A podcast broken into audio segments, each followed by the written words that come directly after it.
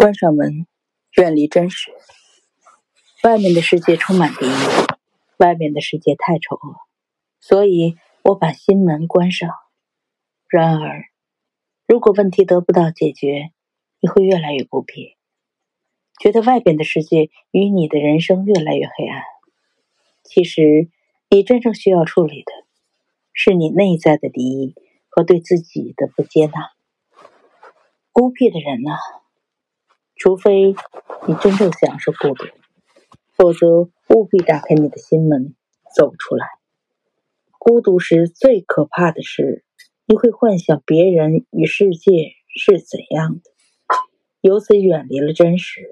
打开心门，与别人和世界互动，势必将你的内心投射到外部世界，然后去检验，将真实世界再吸回你的内心。